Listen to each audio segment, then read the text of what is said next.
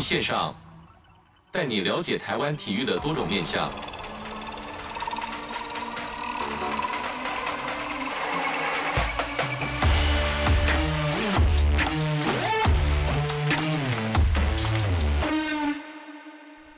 体育线上带你了解台湾体育的各种面向。Hello，各位听众朋友，大家好，欢迎收听本周的体育线上，我是子敬。本周体育线上要走到的是运动技职家单元，这个单元主要是介绍运动产业，举凡教练、记者、运动团队，都是运动技职家的节目范畴。运动技职家呢，顾名就是一群少年运动员追逐梦想的故事。透过在体育所领悟的，从国小到大学，从产业到政策，再到生涯发展，并展望未来的人生与挑战。那今天节目的一开始呢，首先我们就从产业面的前辈回顾开始。去年节目访问到了两位记者以及一位的运动产业从业企划，分别是华视主播郑雅芳。原住民族广播电台记者许伯昌，还有台湾铁人三项公司的专案副理陈永新来到节目中，除了介绍自己的工作内容之外呢，也分享自己的从业的心路历程。首先，我们就来听听雅芳对于踏入产业的初衷以及期待。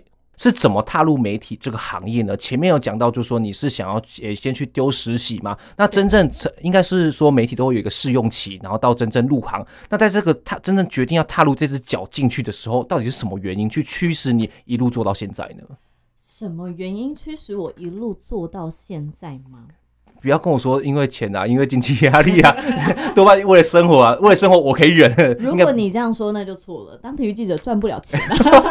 哇，默默的两行泪，讲着讲着就哭了，这样子，我就是一种坚持吧。但我也得说，我觉得我算是非常的幸运。所以我自己回首去看我这一路走过来，我都是觉得我非常幸运，带着感恩的心在做这一份工作。因为我那时候有到未来去做实习，但是实习完那是我大三，哎、欸，大三，大三还是硕班的时候，哦、还没毕业的时候，还没毕业的时候我去实习的。然后实习之后结束了嘛，暑期两个月，然后我就回去继续念书。后来我毕业的时候，刚好未来的长官就打来说：“哎，之前有听说我想要当记者，那现在刚好有缺，问我要不要去面试。”我就说：“当然好啊，Oh my god，当然是好，我就去了。”然后这也很幸运的，就是上了，然后一直就做到现在。不过那时候也遇到蛮多困难，是刚入行的时候，考验非常的多。我想大家如果之前有看过一部劳动纪录片，叫做《菜鸟记者九世狂》，就知道我那时候每天都是哭着下班。对啊，因为呃，真正的踏到了这个产业里面，你会发现其实跟你在念书学生时期想象的是不一样的。不然我就想到是说这个采访技巧，这个是后面后面可以去练习的。但是第一步或许正音啊，然后表达啊，那这个东西对于你以前来有来说有练习过吗？完全没有、欸，那到了入行不就超级吃力吗？很吃力，但是呃，未来很很棒的一点是说，他有安排正音班让记者们上课，所以就会去训练你的发音跟你的咬字，这一点是还蛮受用的。可是关于采访跟写稿，真的就需要耗时间去经验累积。对，那你还记得当初在面试的时候，长官们问你的这个面试内容，你还记得有没有哪一题是印象深刻呢？哪一题是问上？哎、欸，我真的有一点忘了。你也知道，那个面试有点多年之前，多多年，一二三四五，大概两年前，大概两年前，今年二十岁这样，对，差不多。今年二十五，大概入入行大概三年这样子，对对对，蛮好笑的。那再来，其实我很好奇，就是说，其实呃，出离开未来之后呢，然后有是不是有进入到一个职业球团，然后才来到华视嘛？那中间这个。我们不能说短暂，应该说过的就是短而充实啦。那在这过程中，跟我们分享一下，因为毕竟记者到了这个职业球团里面，其实蛮蛮常见的。可是工作内容其实也差蛮多的。那到底是这工作内容是跟我们分享一下？好，这一年大概算是 gap year 吧，就是也有点呃转换跑道的一年。很多人都很好奇说，哎，你记者主播当得好好的，也可以播新闻啊，也可以干嘛？你怎么会突然想要去当台啤英雄？呃，即将消失的台啤英雄的。那时候本来是要做公关，但后来是做一些影音节目这样子。他说：“哎、怎么会想要转换跑道？”但是我说法都是说，因为我觉得我在媒体做了一阵子，那时候做了应该有个四年五年，我会觉得我好像没有什么再可以去突破做的更更想要做的事情。我其实一直很想播球赛，当那种赛事的主播，可是因为现在女生赛事主播也比较少，然后可能也没有这个机会。就会觉得好像应该要做一点新的尝试来刺激一下自己，你才会一直的前进，而不会你好像一直维持在舒适圈里面，对，你就会永远维持这个样子，不会改变。所以那时候我就决定，好，那就出来试试看，反正了不起，就尝试看看啊，就像玩大风一样，就是甩骰子，你甩不过，你下一次再甩别的不就好了嘛？我就好去做做看。那那一年呢，角色可以说是跟以前是完全兑换的，要流汗的，要流汗哦，累。要以前你当媒体出去是被人家好好的那种招待的那种，现在就变成你要来好好招待这些别人，对，是。你要那边啊，哎、欸、哥，哎嗨嗨，是是是。哎、欸，人机够冷吗？哎、这个有没有有没有网络 WiFi 密码给你？WiFi 密码给你啊，等下要吃什么？要喝什么饮料？就变成这种角色，其实还蛮辛苦的，但也过得蛮快乐的吧。对我来说，就是认识一个新的环境，就哦，原来。在要做一支球队这么不容易，需要这些角色来辅助他，需要有行销、有设计、有社群、有公关或者是什么的来组成一支球队，对我来说是很新鲜的体验。那在那段过程中，有没有觉得对于你未来就是现在再回到主播台上，有没有一些养分去可以去吸取呢？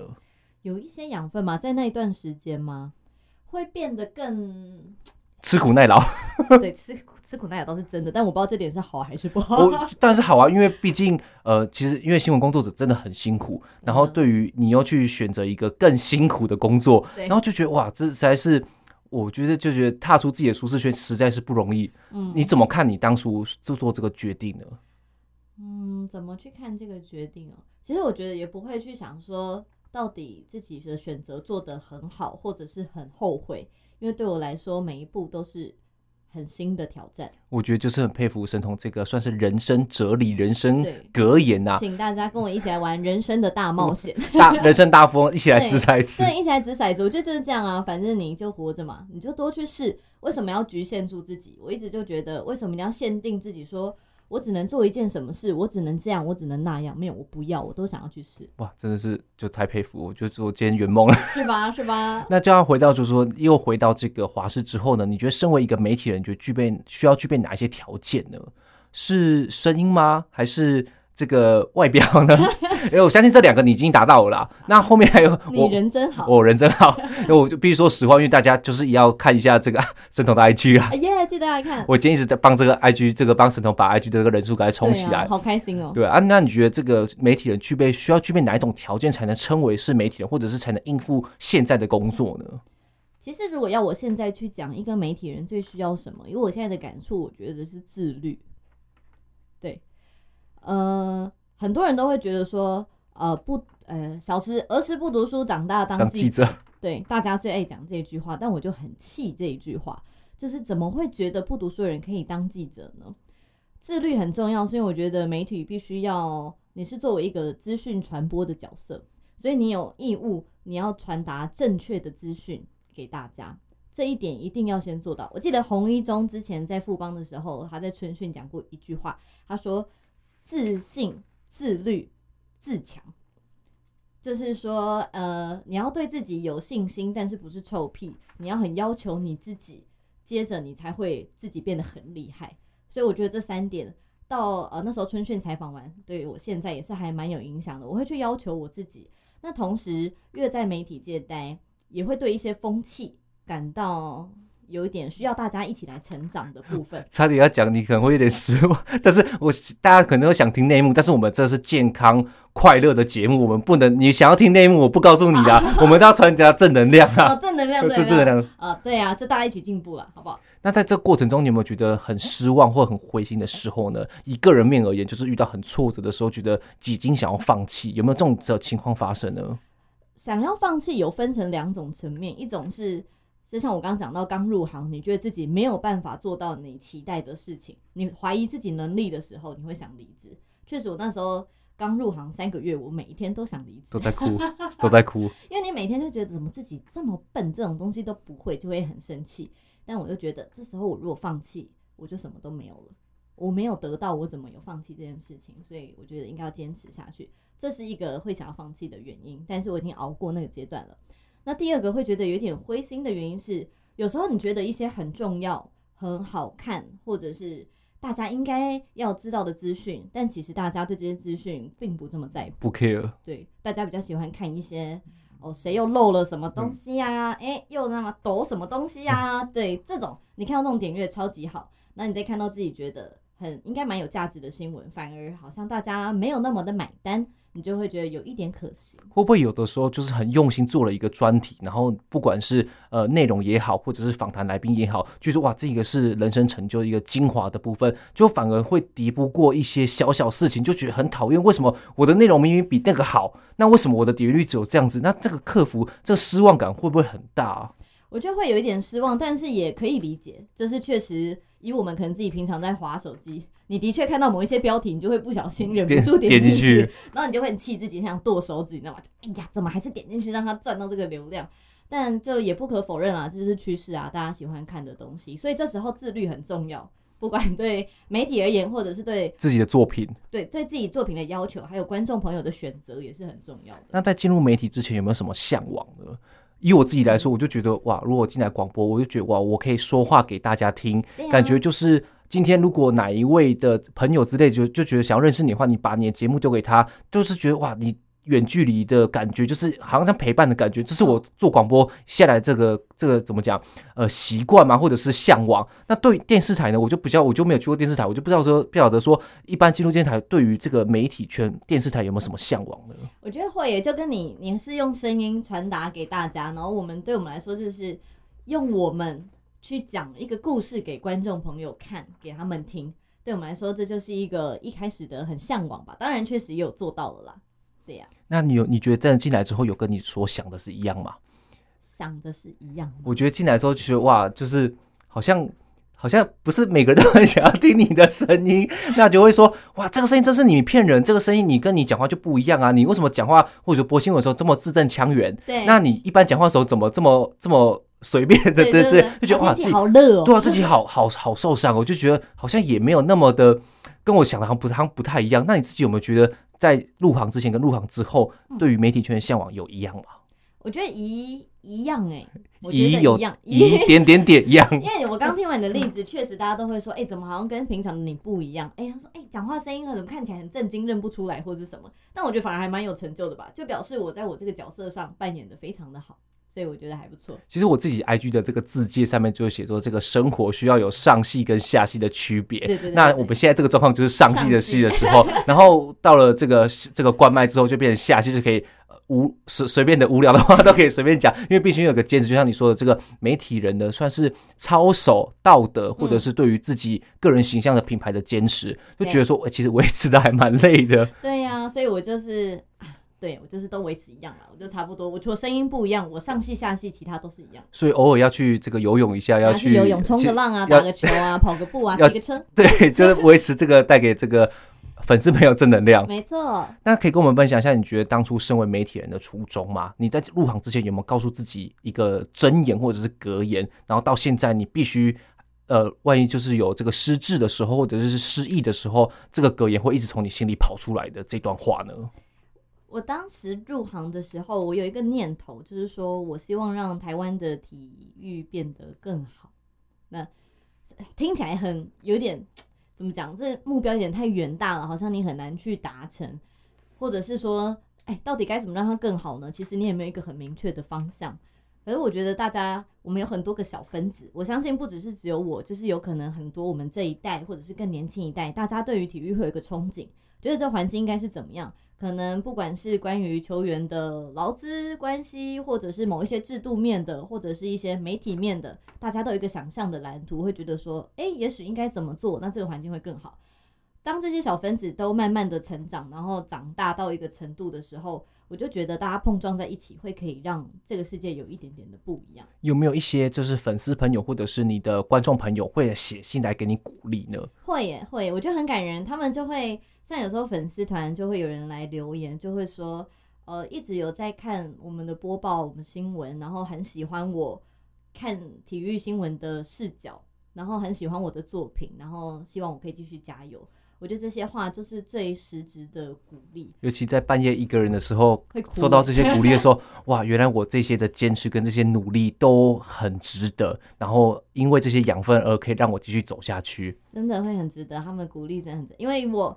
以我当在做体育记者，在采访，以在采访事件来说，我给我自己设定就是我是观众的眼睛，所以我的任务是我要把我看到的东西来呈现，告诉他们，因为他们不能在现场看到，可是因为我们很幸运，我们人就在现场，所以你可以把大家不知道的事情告诉他们。好比说，可能可能在国际赛，好，张玉成他私底下怎么了？他是不是哎、在什么时候他就已经开始在自己挥棒，还是在干嘛？或者是哦，江坤宇哦，他治疗完然后哎、突然又怎么样？但是他还是怎么样，再继续练或者什么？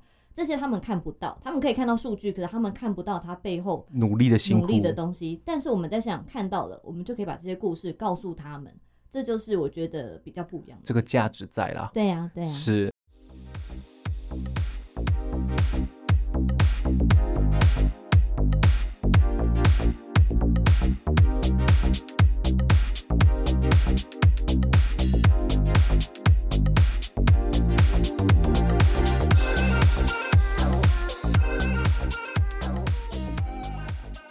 体育线上带你了解台湾体育的各种面向。今天跟大家分享的是运动纪实家单元的二零二三年回顾。那在上一段节目中呢，我们跟大家分享了这个华视主播郑雅芳的这个记者故事。再来呢，则是要到原住民族广播电台的记者许博昌，跟我们分享他在采访过程中呢最有印象的时刻。那每次在采访的时候呢，都会遇到博昌，就可以感觉到他的热情跟热忱呢。其实对于媒体这个产业，对于运动报道这个产业呢，可以说是非常的有热情。那我们就一起来听听。看伯昌的心路历程。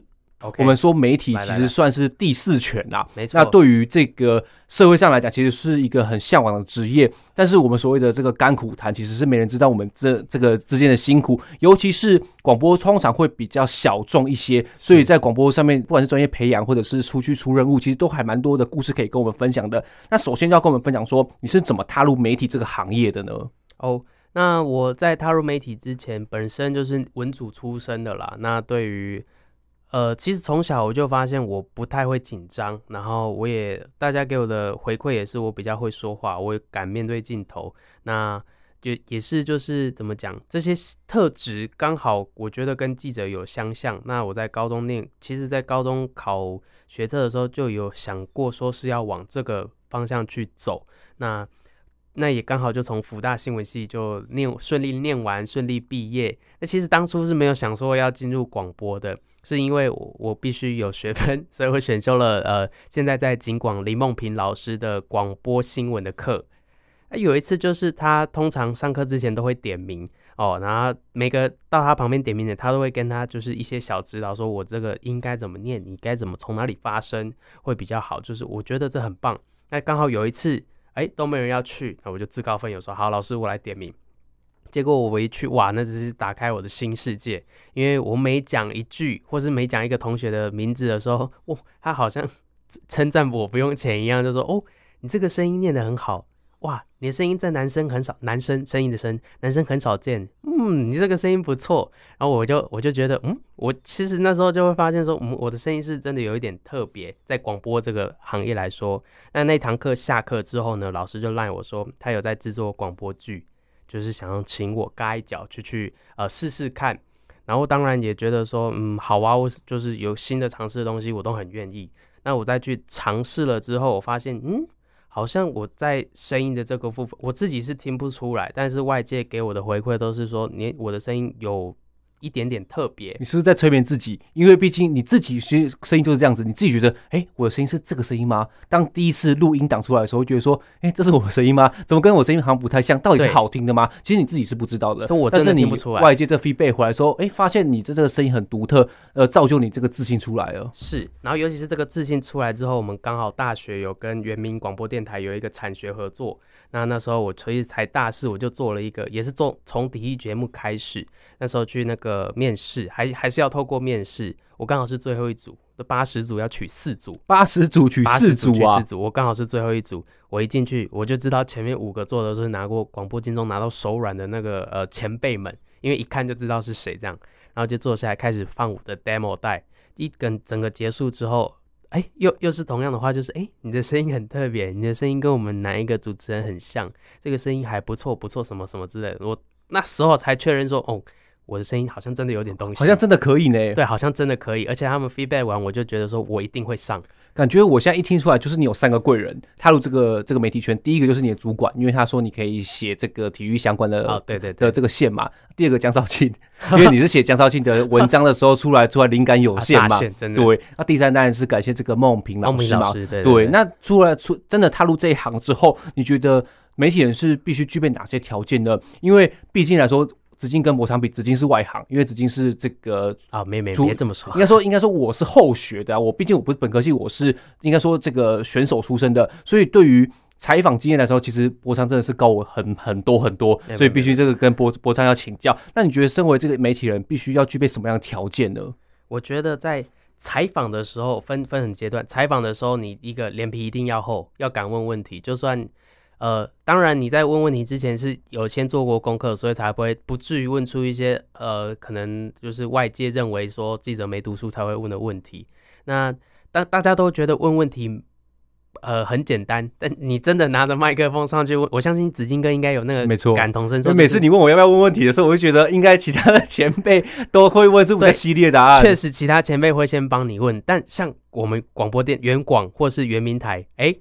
那就是我们只会特定否问那几个人，我们就一定要问问题了。就算那个问题可能会被人家讨厌，我们还是得问。所以就是真的，我觉得一开始我真的是菜鸟的时候，我真的都不敢问问题。我是下定了很大的决心，真有了第一次之后，就觉得嗯。好像问问题好像没什么难，不过你要过那一关，要其实也不容易。我觉得媒体人就有一个自信，就像是你一开始觉得自己的声音好像也不怎么样，但是经过大家的鼓励跟肯定之后，你踏出那个新房，哎，我声音好像真的可以哦。到了采访，真的问了之后，哎，发现好像这个问题真的对于原住民族也好，对于社会大众也好，好像真的有那么必要的存在。我觉得，我觉得这个受到很多的肯定跟贵人来说，你自己觉得看法是？还好有这些贵人相助，还是自己够努力呢？哎、欸，我觉得两个都有，真的是，是真的是五十五十。那像刚刚你讲到那些特质的部分，呃，我觉得除了你脸皮要够厚，敢问问题之外，你对于就是时事的敏感度一定是要有的啦。毕竟像我们呃原民的自己也是要去注意。我印象很深刻的是，在我去访那个中职新村团拜的时候，当时是。呃，经典赛三十六人名单刚选完，选选完三十人，所以有六个人被淘汰。那其他主流媒体就会去问蔡其昌会长，就是这些六个人要要回母队吗？然后呃，球场怎么办？怎么办呢？然后干嘛干嘛之类的，就是不会是我要问的问题。那我要问的问题，这个出发点就很特别，是因为大家我知道我要的问题，大家不会用。那大家也因为其实跑久大家都认识，他们也有默契，就把最后一题会留给我，然后就好，我在那边等，嗯，好，大家问完，然后大家一起转向看我的时候，我就我就举手说，不好意思，会长，请问就是新球季会增增加花东场次的比赛吗？因为去年在花东场次的呃回馈也是非常非常的好，因为这是我认为唯一可以跟因为花东很多族人嘛，是唯一能够跟族人有关的问题的切点就是这个了。那这个问题就像我刚刚讲的，主流不会用。那但是我们的角度出发，我们会就必须要问这个很重要的问题。如果没有我们发问，不会有人去在乎。对对对，这就是我觉得呃，我们的敏感度以及说我们关于自己族群问题的切点，这些都是我们需要我们这个。平台需要的一些特点，感觉你身份上又多了很多的必须下功课，就像是一般一般大众的主流问题，你必须知道。对，那相对的，你对你自己的这个原住民族的身份，或者是这个角度来说，又要更切入。哇，我觉得你这个，哦，哥，这个结论很好哎，这个我刚刚都没想到，这个一个配不行，要两个要两 double 薪水，我觉得，因为毕竟你一个人可以切两个角度。因为毕竟我自己来说，我可能顶多就是除了主流媒体的问题之外，我可能就是用运动员的角度去问他。不过这也是算比较主流的部分，好像大家也大概就知道这样子。但是以从这个原住民角度去呃问问题，或者是让花东的地区像这个问题，像花东的这些兄弟姐妹可以知道，哎，有中华职棒可以看，其实也是变相的，其实让中华职棒知道说，哎，或许这花东的市场也在，然后也是创造这个族人。其实其实族人来看球事小啦，在花东的这些商家。这些原住民做生意的，也我觉得效益也很大。我觉得这个背后价值才是你当媒体、当记者这个所在吧。哦，我都没有想到，是不是？我帮我开了，我帮你解读。我等等要当你的贵人了，因为可以可以 可以，可以你帮我开了好多那个灯哦。是因为我非常佩服有特定专业，不管是语言或者是民族的这些这个记者或者是相关的从业人员。我觉得，因为你们自己身体上身上背负着除了一般社会大众的这个使命之外，你们自己还有特定的。这些事情要做，所以非常专业。其实我自己是非常佩服啦。那对于你自己来说，在进入媒体之前，有没有什么对于这个行业有什么向往呢？我觉得有没有就是觉得啊，媒体啊啊就丢安内啦，或者是有没有让你失望的地方呢？其实都有啦。那嗯、先讲我一开始，因为我本来就是不怕镜头的。那我当初想去的。也不是广播，在一开始一定也是想要就是抛头露面啊，电视台露露露个脸啊，就是那其实也算是一个虚荣心啦。你看人家走在路上哦，会知道说哦，这是这是哪个记者这样子，那是一开始的想法。因为我也觉得说能够拿记者去问像是呃有话语权会权威性的人的时候，那那个 moment 是很帅的。就当下的一开始的向往是这个样子。你说失望也会有，因为跑久了就会看到。这可以讲吗？呃，我们不要讲人名啊。哦、我大概知道，就是说，可能受访者比较呃比较坚持一些他自己的主见 之类的。对，或者是就是嗯，其实有的时候我们会觉得说，记者好像就是想要帮人家呃问问到一些问题，或是想要提供民众知的欲望嘛。像我最近就有遇到，那我真的很想在这件事情去做一点点的贡献。当你看到主事的长官的。回应好像又是在踢皮球，或者是在就是有点闪躲，呃，看着当下还是觉得很心寒啦，因为因为他就是真的就是他负责，但他好像又不太懂，然后不太懂之余又好像想要把这个责任推掉，就是久了之后会看到蛮多的，那你失望的话，你也你也不能一直失望下去，你要赶快把自己心态调整好，因为你知道说如果你。也失望了，然后你没有继续去推动这个，那他就真的就被埋没掉了。尤其要秉持专业，不能被这个所影响，去影响你的笔下的这些报道。没错，还是要保持中立，不能说因为你自己很失望就就把它有偏袒或是之类的，就是蛮难的部分。那所以其实也还是在学习的阶段，因为我也才刚进来大概一年半。那失望的部分是这样子，那像我刚刚前面讲的向往也是这样子，但我现在真的做了一年半之后，也其实也慢慢的习惯抓到自己的节奏跟模式，因为我们也是单人工作嘛，就慢慢的在稳稳的，但是还有很多东西可以学习，可以去看，我觉得就尽量多跑吧，累积自己的经验，毕竟我的优势就是还年轻啊。我们前面有讲到，例如说不敢问这个受访者，或者是这一步踏不踏不出去，那对于来说实物上的经验来说，你有没有什么觉得最大的挑战呢？实物的部分其实就是之前也是像他会呃，我刚刚有讲到是长官也会踢皮球，那你就真的这就再问一次，换一个角度，换一个说法，就再问，挑战超大的。对，然后因为我有尝试过换了三种方法，就是问同一个问题，但是用了三种方式，哎啊，那个长官用三种方式把球再踢回来，就是他他他那个在那个位置坐这么久，也是有他厉害的地方了。就是玩食物上遇到的困难大概是这个样子，不过。嗯，应该也是我实力还不够，没办法让就是我想要的问题能够得到，对对对，能能够得到很好的回答，这样子，那就是就自己真的还需要努力。我越越做越久，又觉得这个世界其实越大。你觉得媒体人的初衷是什么？媒体人初衷，我一开始都没有很认真在探讨这个问题，直到最近才有这种想法，就是我们不要说帮弱势发声，就是像大家都知道第四权。民众有知的权利，我们能够做好监督，然后把所有我们得到的资讯统整成是大家都能看得懂。因为可能在当下我们接收到很多资讯，哪些对资讯是对呃民众想要知道，哪些资讯是就是其实不太用知道的讯息，我们要去把它做一个会诊整理之后，让大家是可以清楚知道我们要传递的讯息。这是一件很神圣也很难的工作，然后你的责任感你必须要有。因为你你做的就是一个嗯呃怎么讲传声筒或是发发呃新闻发言人的角色，让大家知道说这件事情的重要性在哪里。对，这就是我觉得这个工作很神圣也很必须值得尊敬的地方，不管是哪一位记者。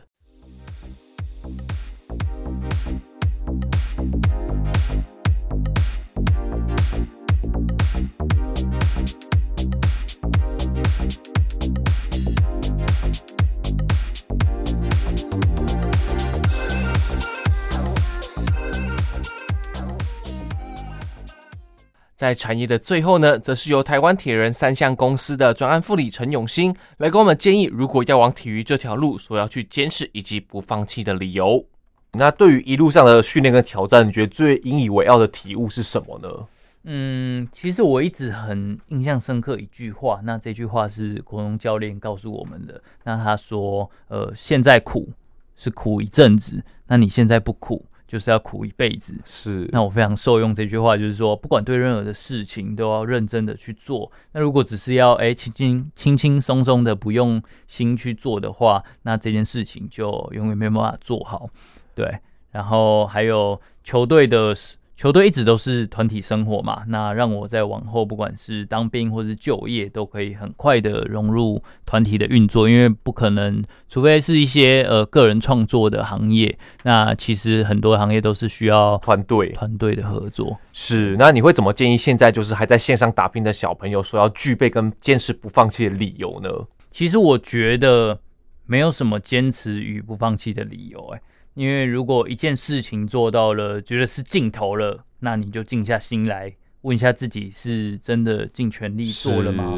对，那如果是尽全力，用尽了各种方法，那又没有办法做好，那我是建议可以往别的方向去做。延伸，那就这个就像我高三毕业的时候决定不继续打棒球，是。对，那也是因为我手受伤，那呃球速丢不出来，那也是 扪心自问说，努力到了尽头了，对对，我真的努力了，那我再走继续这条路下去会有一个结果吗？对，那就是就是毅然决然的，就是放弃了这个棒球路。